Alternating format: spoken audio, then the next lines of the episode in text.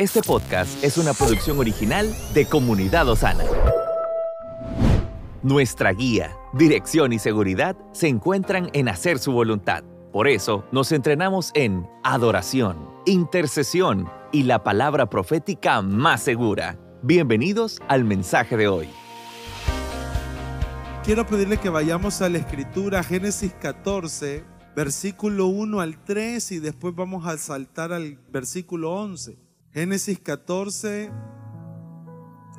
versículo 1 dice, aconteció en los días de Amrafel, rey de Sinar, Arioc, rey de Elazar, Kedorlaomer, rey de Elam, y Tidal, rey de Goín, que estos hicieron guerra contra Verá, rey de Sodoma, contra Birsa, rey de Gomorra, contra Sinad, rey de Adma, contra Semer, rey de Seboín, contra el rey de Bela, la cual es Soar. Todos estos se juntaron en el valle de Sidín, que es el mar salado, y tomaron toda la riqueza, versículo 11, y tomaron toda la riqueza de Sodoma y de Gomorra y todas sus provisiones, y se fueron. Tomaron también a Lot, hijo, hijo del hermano de Abraham, que moraba en Sodoma y sus bienes y se fueron. Y vino uno de los que escaparon y lo anunció a Abraham, el hebreo, que habitaba en el Sinar de Manre, el amorreo, hermano de Escol y hermano de Aner, los cuales eran aliados de Abraham. Oyó Abraham que su pariente estaba prisionero y armó a sus criados, los nacidos en su casa, 318 y los siguió hasta Dam y cayó sobre ellos de noche él y sus siervos y les atacó y le fue siguiendo hasta Oba al norte de Damasco y recobró todos, diga conmigo todos, los bienes y también a Lot, su pariente y sus bienes y a las mujeres y demás gente.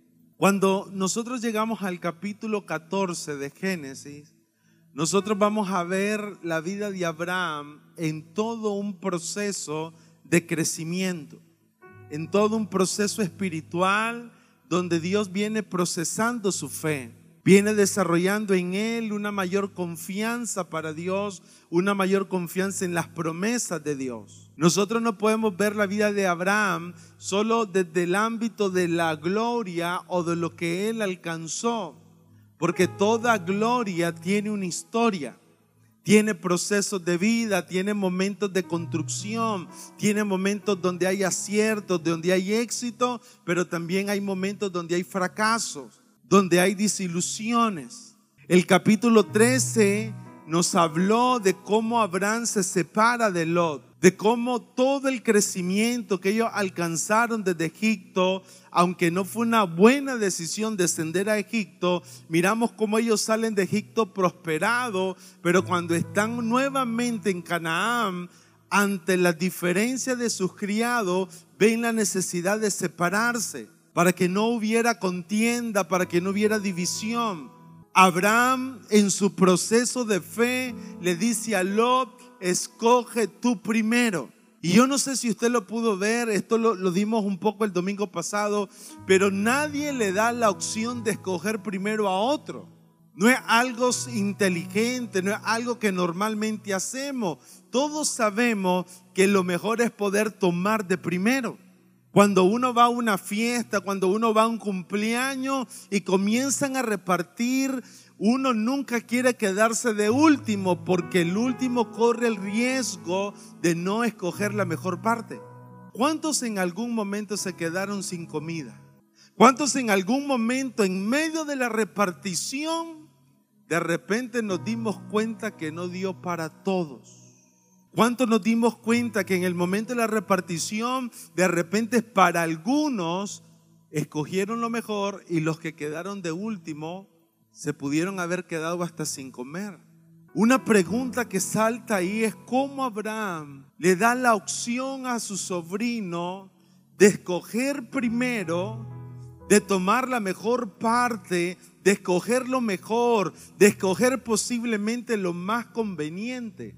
Esta es una historia que nos comienza a mostrar cómo la vida de Abraham se viene asentando en una nueva dimensión de fe. Y la razón real por qué Abraham le da a escoger a Lot primero es porque Abraham para este momento comienza a darse cuenta que no era la tierra la fuente de su bendición comienza a darse cuenta que no importaba si se sentaba a la derecha o a la izquierda, si tomaba el lado derecho del valle o el lado izquierdo, comienza a darse cuenta que la verdadera fuente de su bendición estaba centrado en una sola cosa. Dios le prometió. La fuente de nuestra bendición no está ligada si estamos en el norte, si estamos en el sur, si estamos en el centro. Si Dios te dijo que te iba a bendecir, es porque nos va a bendecir. Abraham comienza a darse cuenta de eso. Abraham comienza a reconocer que no era la fertilidad de Egipto la fuente de su prosperidad. No tenía que ver si era una tierra fértil para producir. Tenía que ver con una sola cosa. Dios es la fuente de toda tu bendición. Hay gente que dice, no, pastor, me voy para el norte porque necesito buscar oportunidades. Dios te puede prosperar en Nicaragua, Dios te puede prosperar en Argentina, en China, el norte, al sur, porque si Dios te prometió que haría de ti una bendición, Dios lo puede hacer. Sin embargo, en historia miramos una decisión contraria. La decisión de Lot que cuando alza sus ojos ve la tierra de la llanura, agradable a su vista natural, pero sin una percepción espiritual correcta. ¿Cuántas veces nosotros tomamos decisiones que ante los ojos naturales, ante nuestro sentido físico, se ven buenas, pero cuando las pesamos espiritualmente, son decisiones peligrosas? Son decisiones que nos pueden alejar de la promesa. Son decisiones que nos pueden separar de lo que Dios quiere hacer con nosotros. Lot miró la llanura. Cuando ellos regresan a Canaán, suben a la zona montañosa del Negev. Y cuando la Biblia dice que Lot en el capítulo 13 ve la llanura, la ve que era buena para cultivar, para producir, para traer prosperidad. Pero tenía un problema. Dice que Lot colocó sus tiendas paulatinamente alejándose de Canaán y acercándose paulatinamente a Sodoma y Gomorra. Cuando uno ve los nombres de estas dos ciudades, bíblicamente representan corrupción. Sodoma y Gomorra es la muestra de un sistema corrupto, de un sistema sin Dios, de una vida en pecado. Eran ciudades donde los principios del reino no gobernaban. Eran ciudades donde lo que gobernaba era el deseo lujurioso, sexual, que era parte del ámbito de la ciudad, pero que establecía todo un ámbito corrupto, deformado, desagradable para Dios. Pero uno puede comenzar a ver cómo en la vida cada uno de nosotros podemos tomar decisiones en busca de la prosperidad, en busca de una mejor vida, de una mejor calidad de vida, pero sin darnos cuenta nos vamos alejando de la relación con Dios. Podemos tomar decisiones para suplir necesidades materiales. Podemos tomar decisiones para tratar de proveer para la casa. Pero no podemos separar la provisión de Dios y el bienestar de Dios sin una relación cercana con Él. Lot paulatinamente comenzó a separarse. Y aquí es donde todos debemos de comenzar a meditar porque cuán importantes son las decisiones que tomamos a diario. Hay decisiones que nos pueden meter en ciclos de vida buenos. Usted y yo podemos comenzar a decidir hoy mismo en casa, con la familia, tomar decisiones que nos introduzcan en ciclos buenos de vida. Pero también es verdadero que podemos tomar decisiones que nos introduzcan en tiempos malos. Cuando nosotros evaluamos nuestra vida debemos de darnos cuenta que no podemos bajar la guardia. La vida que usted y yo tenemos es el resultado de las decisiones que usted y yo hemos tomado. La vida que usted va a vivir dentro de 5, 10 años, la situación financiera que usted va a tener en los próximos años, la situación de su cuerpo, la salud del mañana, depende de las decisiones que tomemos hoy en el cuidado del cuerpo la salud del matrimonio, el poder decir, pastor, me voy a casar para toda la vida. El bienestar de tu casa no es algo que se improvisa, no es el resultado de las circunstancias, sino es el resultado de las decisiones que tomamos. Moisés se paró delante del pueblo, Deuteronomio capítulo 30. Vaya conmigo a Deuteronomio capítulo 30 versículo 19. Moisés se para poco antes de entrar a la tierra prometida y le dice al pueblo, a los cielos y a la tierra llamo por testigo hoy contra vosotros que os he puesto delante, ya conmigo delante, la vida y la muerte, la bendición y la maldición. Escoge Preste atención lo que Dios nos dice a diario. Delante de ti, cada mañana cuando usted levanta de su cama, hay una toma de decisión. Moisés lo que está diciendo, delante de ti hay la vida y la muerte, la bendición y la maldición. ¿De qué depende donde yo me mueva? De la decisión que yo tomo. Yo le decía a mi esposa, es loco esto, porque uno se pregunta, si yo estuviera en ese punto, ¿quién escogería la muerte? Es como que yo les preguntara hoy, ¿qué quieren ustedes una tarde como hoy? ¿Vivir o morir? ¿Cuál es el anhelo de tu corazón? ¿La bendición o la maldición? Verdaderamente es loco pensar que muchas veces, como lo hizo Lot, terminamos escogiendo un camino de dolor y de sufrimiento. ¿Qué hace la diferencia lo que dice Moisés? Escoge pues la vida para que vivas tú y tu descendencia. Cuando yo leo esta palabra, es una palabra que automáticamente me conectó con Sofía y Ruth, nuestras hijas. Porque lo primero que uno puede ver ahí, ¿sabe qué? Que las decisiones que tomo como padre van a afectar directamente la vida de ellas. Este es un asunto que nos trasciende a nosotros. Las decisiones que nosotros tomamos no es un asunto solo mío, es un asunto de lo que va a vivir mi esposa, mis hijas, las personas que están a mi lado. Dice, escoge pues la vida para que vivas tú. ¿Cuántos quieren vida?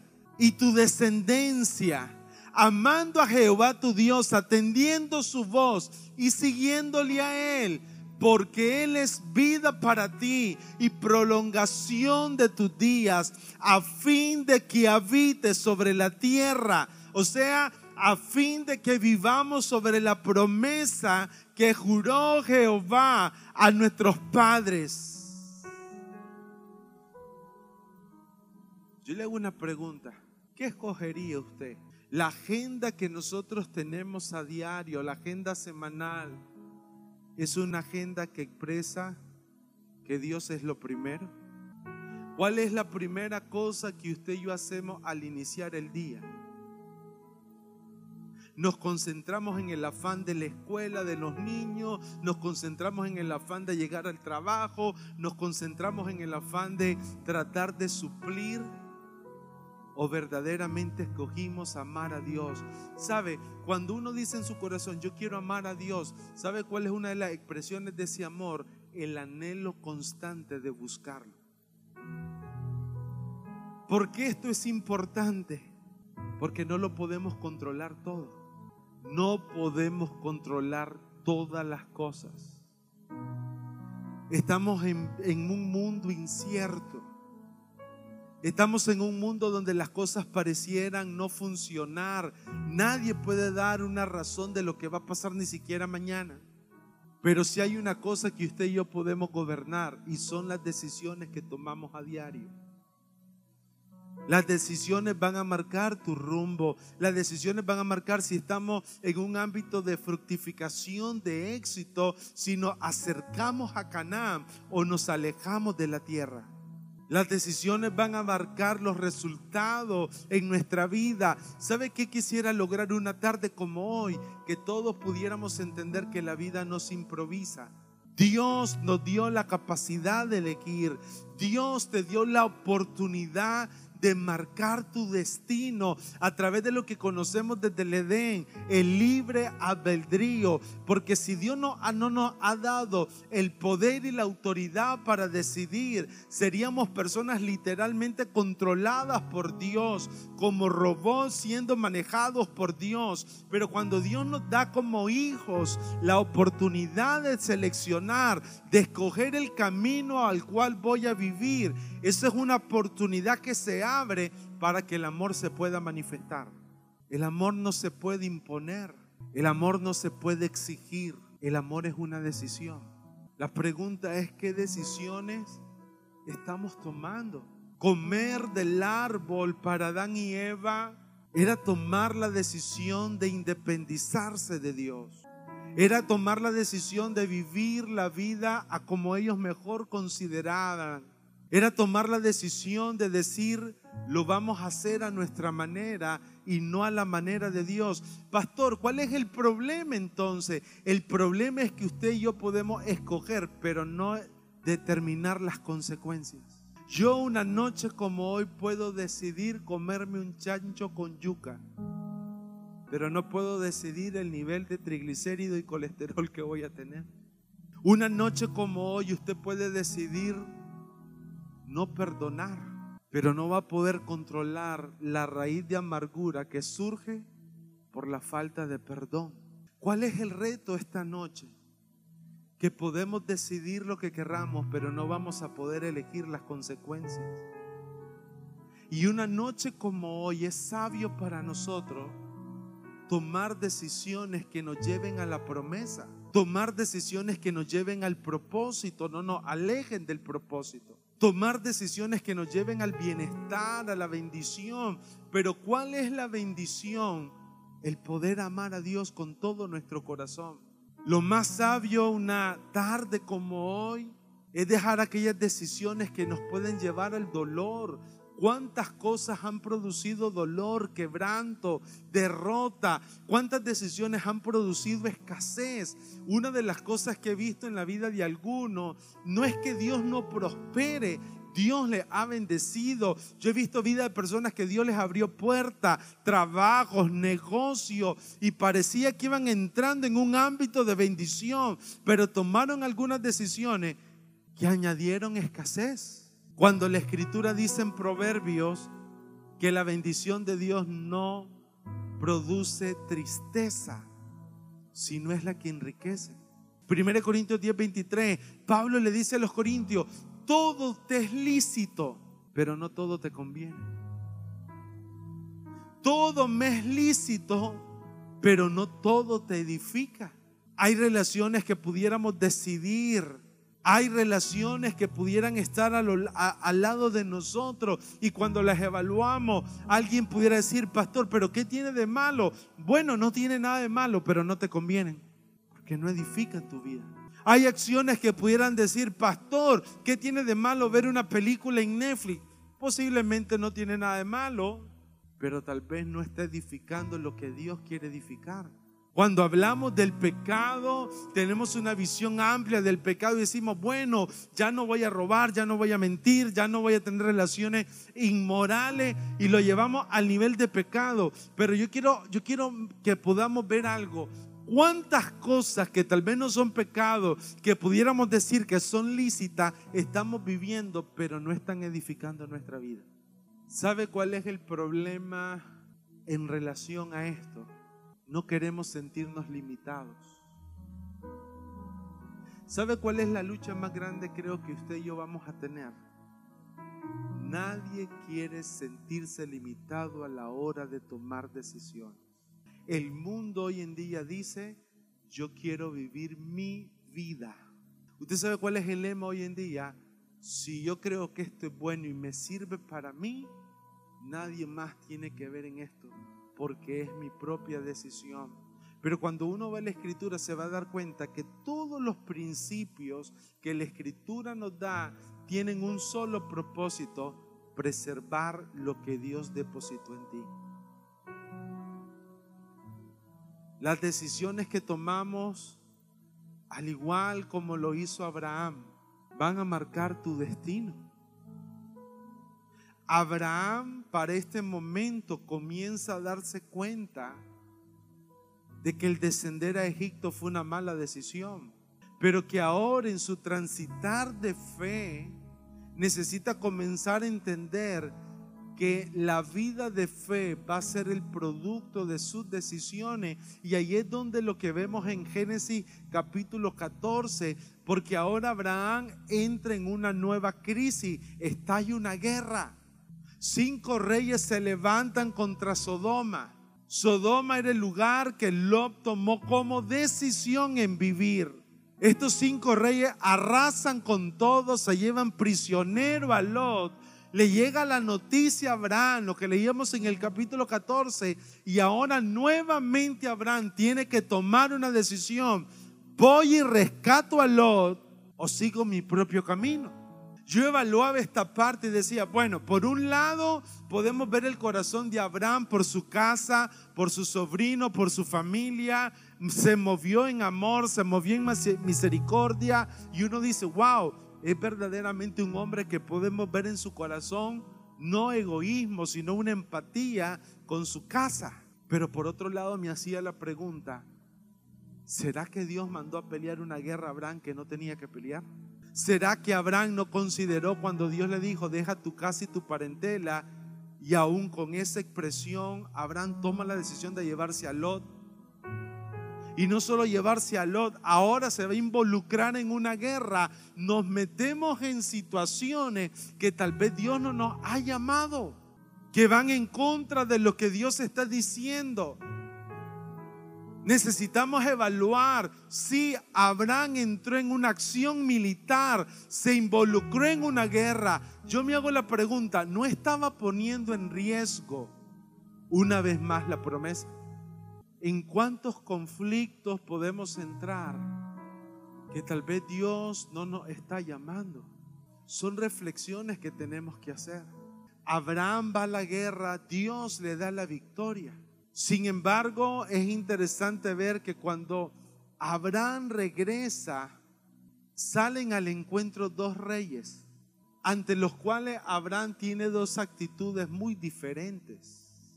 Hay una victoria, hay un proceso de vida en Abraham. Hay circunstancias que se están moviendo alrededor de él. Hay procesos donde Dios está perfeccionando. Pero cuando llegamos al capítulo 14, ¿saben qué me gusta reconocer? Y recibe esta palabra en su corazón. Cuando Dios nos procesa, nuestra vida nunca más será igual. Usted está una tarde como hoy. Y si usted toma la semilla de Dios, Tal vez usted dice, pastor, yo no veo nada. Como cuando uno planta una semilla, la sepulta en tierra y espera que germine y que se desarrolle. Por los primeros momentos, días, meses, uno no ve nada. Pero eso no significa que Dios no esté haciendo algo nuevo en tu vida y en mi vida. Dios nos procesa.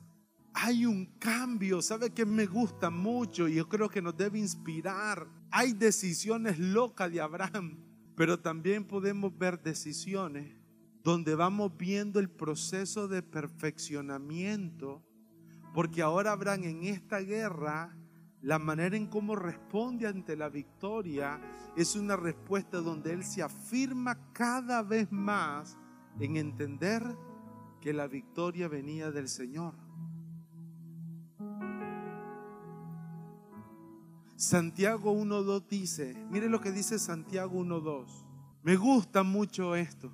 Dice, hermanos míos, tened por sumo gozo cuando os halléis en diversas. ¿Cuántos tienen pruebas hoy? ¿Cuántos tienen pruebas hoy? Que hay algo que se está procesando adentro. Mire, esto naturalmente usted no lo puede entender porque ¿quién tiene gozo en la prueba? Pero dice Santiago, tened por sumo gozo cuando os halléis en diversas pruebas, sabiendo que, ¿cuántos quieren saber lo que Dios va a hablar? Sabiendo que, que la prueba de vuestra, ¿qué se está probando? ¿Qué se está probando? ¿Qué estaba siendo procesado en Abraham? ¿Por qué Abraham se convirtió en el padre de la fe? Porque su fe fue probada. Sabiendo que la prueba de vuestra fe produce paciencia, mas tenga la paciencia su obra. Usted no puede dejar la obra medio palo ni yo puedo permitir que la obra no se termine, mas tenga la paciencia, su obra completa. ¿Para qué? ¿Cómo se llega a ser perfecto? Cuando pasamos la obra completa del proceso de la prueba. Si yo me le corro a la prueba, yo pierdo la oportunidad de ser perfecto y cabales sin que me falte. Yo recibo esa palabra y se la doy hoy sin que te falte cosa alguna. ¿Se acuerdan cuando a Pedro Jesús le dice, Pedro, Satanás me ha pedido zarandearte? Uno esperaría que Jesús le respondiera, cuando Jesús le dice a Pedro, yo imagino que Pedro se asustó, uno esperaría que Jesús le dijera, no te preocupes porque no lo voy a dejar.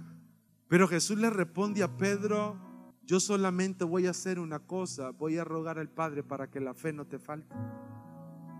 Uno diría ahí, el Señor permitiendo al diablo zarandear a Pedro. ¿Por qué? Porque lo que el diablo iba a hacer con Pedro iba a servir para Pedro para que él después, por medio de su fe, confirmara a sus hermanos. Hay cosas que usted y yo hemos vivido difíciles que no se hicieron para matarte, se hicieron para que mañana tú puedas soltar una palabra para aquellos que hoy pudieran estar luchando. Entonces Pedro dice en su carta, Pedro entendió la zaranda, Pedro entendió el momento de dolor, Pedro entendió el proceso. Ahora miren al Pedro que pasó la prueba por medio de la fe. Primera de Pedro 1, 3, 7. Bendito el Dios y Padre de nuestro Señor Jesucristo, que según su grande misericordia nos hizo renacer para una esperanza viva por la resurrección de Jesucristo de los muertos, para una herencia incorruptible, incontaminada, inmarcesible, reservada en los cielos. ¿Para quiénes? ¿Sabe qué está diciendo Pedro ahí? Tranquilo, Bobby, tranquilo, que hay una herencia que nadie te la quita. Pero miren lo que va a decir ahora. Para que seáis guardados. ¿Cuántos necesitan ser guardados por el poder de Dios? Para que seáis guardados por el poder de Dios. ¿Mediante qué? ¿Qué es lo que siempre se procesa en nosotros? Para que sea guardado por el poder de Dios mediante la fe, para alcanzar la salvación que está preparada para ser manifestada en el tiempo postrero. En lo cual vosotros, que alguien me explique cómo se puede alegrar uno en la prueba vosotros os alegráis, aunque ahora por un tiempo, por un poco de tiempo, si es necesario, tengáis que ser afligido en diversas pruebas, si es necesario. O sea que hay pruebas que son necesarias.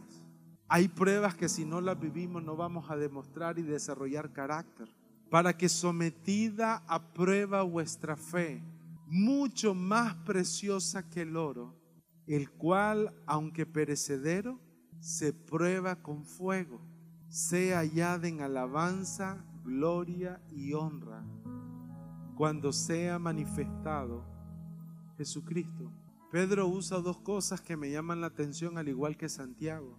Gozo y prueba pueden coexistir. Uno puede tener gozo en medio de las pruebas. Pero lo que está diciendo Pedro y lo que dijo Santiago es esto. El problema real no es el sufrimiento. El problema real es que en medio de la prueba perdamos la fe y no podamos crecer como lo estaba haciendo Abraham. Ahora Abraham viene de la victoria, regresa y sale al encuentro Melquisedec.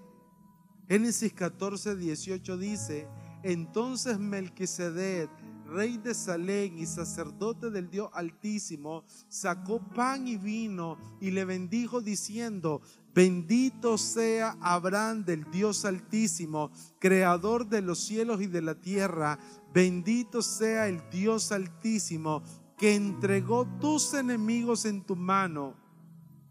Y dice la escritura, y le dio a Abraham los diezmos de todo. ¿Quién era Melquisedec? El nombre Melquisedec significa rey de justicia. Dice rey de justicia, después dice rey de Salem, que quiere decir paz. Melquisedec era rey de justicia y rey de paz.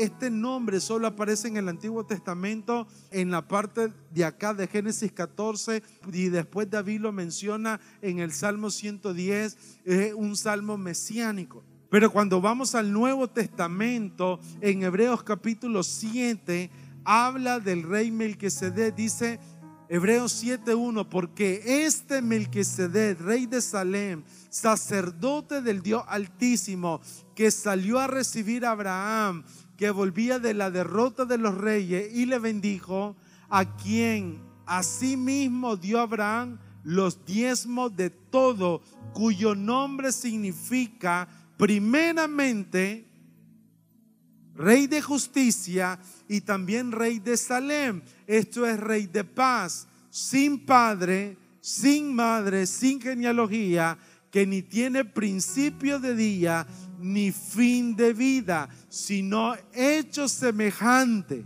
al Hijo de Dios. Algunos creen, algunos estudiosos creen que Melquisedec es el tipo de Cristo en el Nuevo Testamento. Hay estudiosos que se hacen la pregunta, ¿Melquisedec era Cristo? Algunas veces podemos considerarlo que sí, porque la descripción que da no habla de un sacerdote ni de un rey que viene del linaje levítico, sino que habla de un sacerdote que no tiene madre, no tiene padre, no tiene genealogía, que no tiene principio ni fin. Pero que lo que yo quiero resaltar es la respuesta de Abraham. Dice que entregó todos los diezmos. Más adelante sale el rey de Sodoma y le hace una propuesta a Abraham y le dice, versículo 21, entonces el rey de Sodoma dijo a Abraham, dame las personas y toma para ti los bienes. Esa es una buena propuesta. Muchos que van a la guerra no van a negociar con el botín. Todo hombre, toda guerra, siempre van a buscar el botín de guerra. Nadie entrega el botín por, por fácil, porque la guerra incluye arriesgar la vida. Y la mayoría, cuando van a una guerra, van a querer el botín de guerra. El rey de Sodoma le dice a Abraham, Abraham, dame las personas y quédate con el botín. Versículo 22 dice, respondió al rey Abraham, al rey de Sodoma, he alzado mi mano a Jehová, Dios altísimo, creador de los cielos y la tierra, que desde un hilo hasta una correa de calzado, nada tomaré de lo que es tuyo, para que no digas, yo enriquecí a Abraham. Voy a ir concluyendo acá.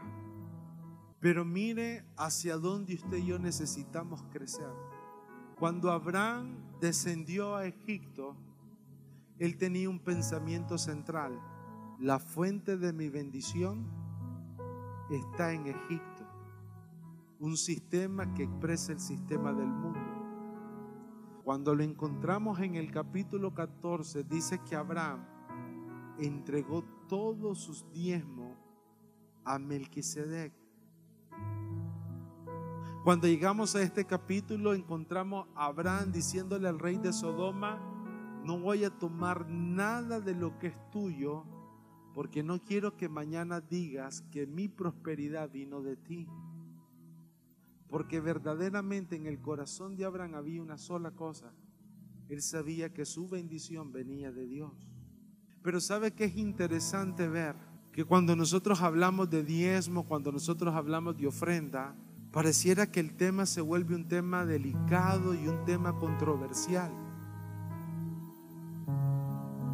Pareciera que es un tema que no se debería de tocar. Dentro de la iglesia algunos dicen, no, pastor, es que los diezmos ya cesaron porque los diezmos eran parte de la ley del Levítico del Antiguo Testamento. Ahora estamos en el Nuevo Testamento, en el tiempo de la gracia.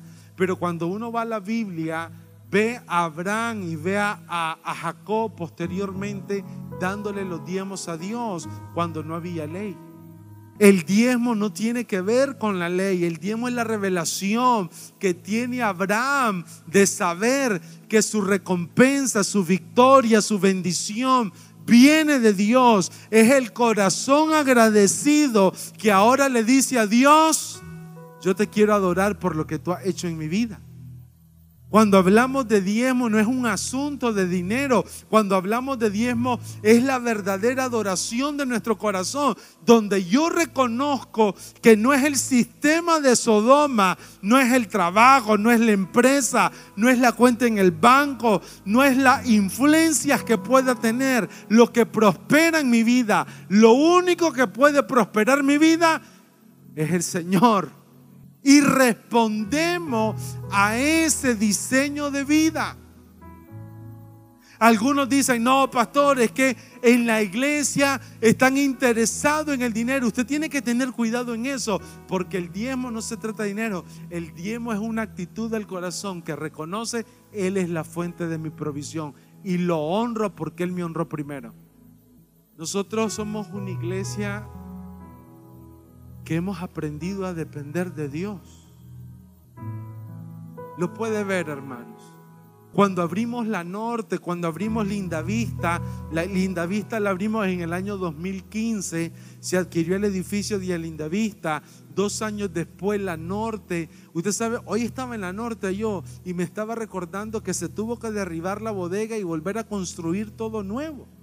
Hay personas que creen que la construcción de la norte y lo que pasó con Indavista y con todos los proyectos de Dios que están ocurriendo a través de Osana, hay personas que creen que era un asunto solo de ir a la caja fuerte, sacar el dinero y construir. Pero yo quiero decirle algo, hermano.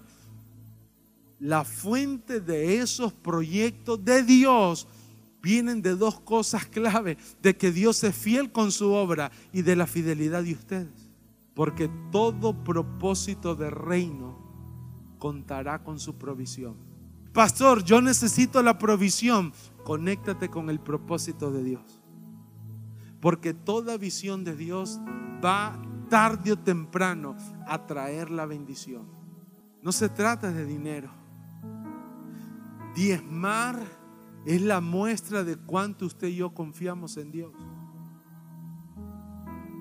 Me acuerdo que hace mucho tiempo alguien me decía, pastor, yo no estoy diezmando porque si diezmo no pago el alquiler.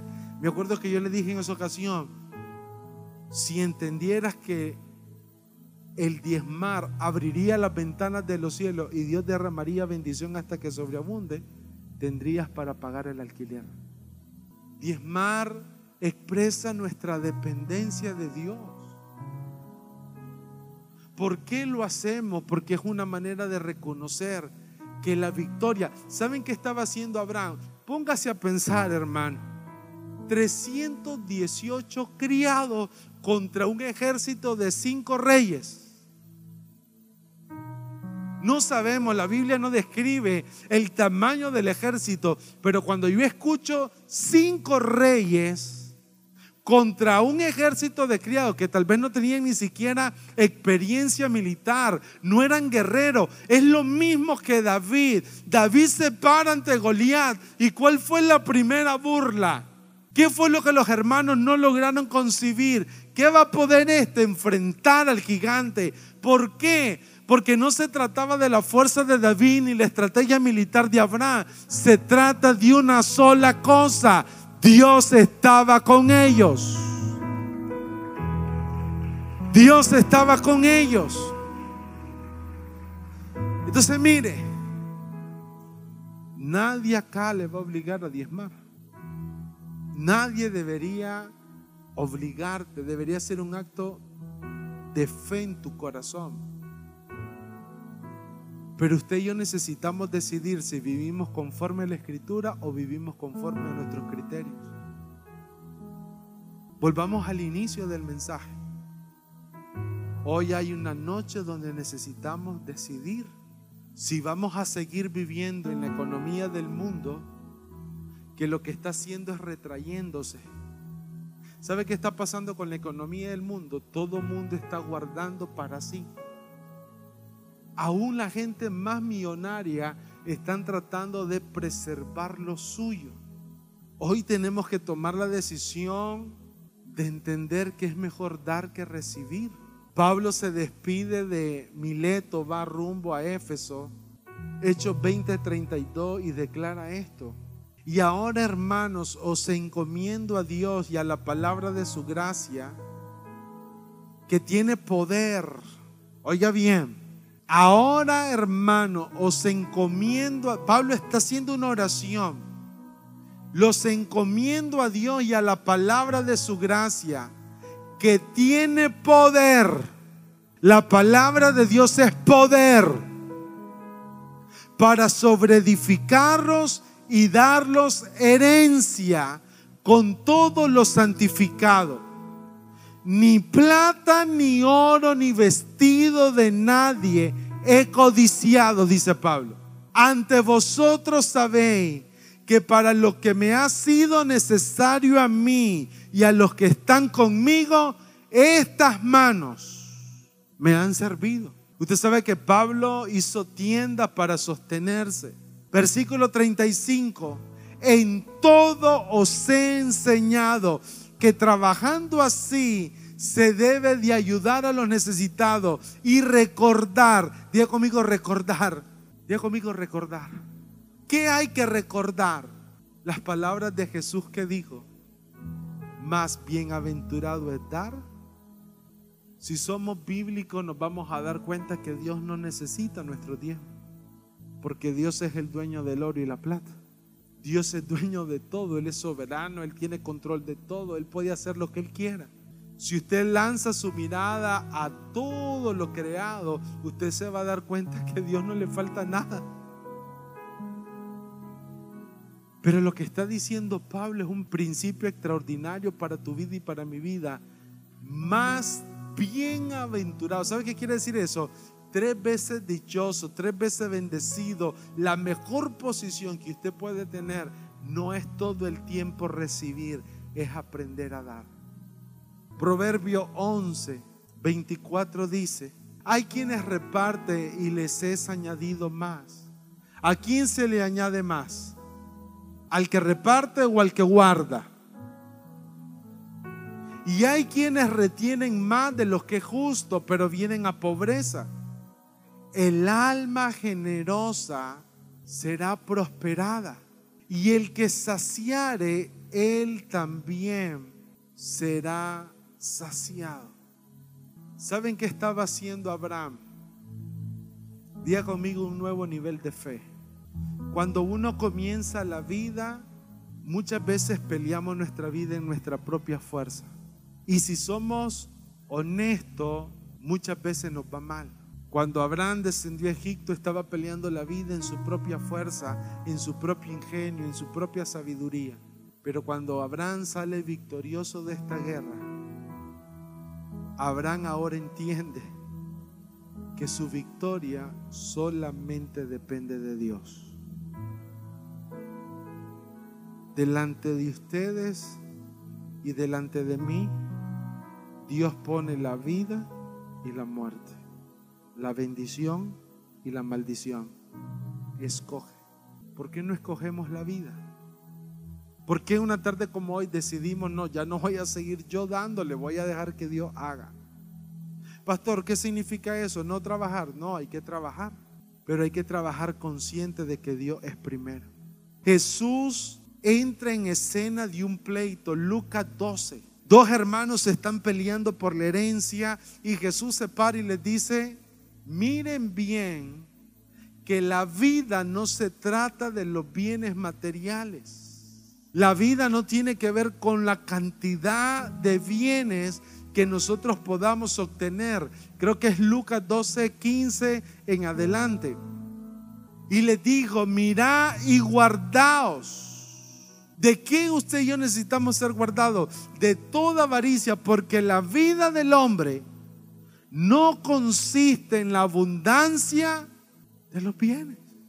Jesús más adelante había a los discípulos afanados, turbados, ¿qué vamos a comer? ¿Qué vamos a vestir? Y Jesús les dice ahora, no, no consiste en los bienes materiales, no se preocupen por el alimento, por la comida, por el vestido. ¿Por qué? Porque el Padre Celestial sabe de todas las cosas que usted y yo tenemos necesidad. Yo pensaba que Dios era un anciano de día allá en el fondo del cielo, pero ¿saben qué? Dios no es un anciano, Dios es un buen papá. Un papá que está pendiente de usted y de mí.